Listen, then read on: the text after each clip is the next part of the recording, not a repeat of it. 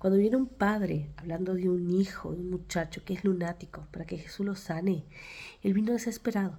Él ya había ido a los discípulos de Jesús y los discípulos de Jesús no lo pudieron sanar.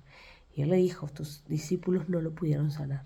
Y el Señor vio que ellos dijo, ay, ¿hasta cuándo he de soportar esa generación incrédula y perversa? Después más adelante dice que él dice que este género no sale sino es con ayuno y oración. Lo que la incredulidad y la perversidad del corazón del hombre.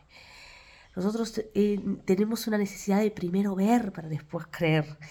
Y con Cristo, el reino de los cielos es distinto. El reino de los cielos hay que creer.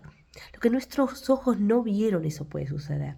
Creer que en Cristo hay poder, que Él tiene todo poder autoridad, que Dios es el creador de todas las cosas, Él conoce todo del hombre conoce el reino de los cielos y sabe conocer el reino de las tinieblas.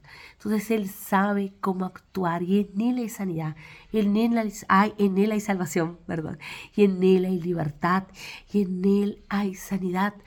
Necesitamos entenderlo con nuestro corazón, nuestra mente. Y si no lo conseguimos entender, ayuno y oración. Porque la ayuno no es para tener más poder como pedía aquel hechicero a los discípulos. Aquel hechicero decía, yo quiero tener ese poder, ¿qué debo de hacer?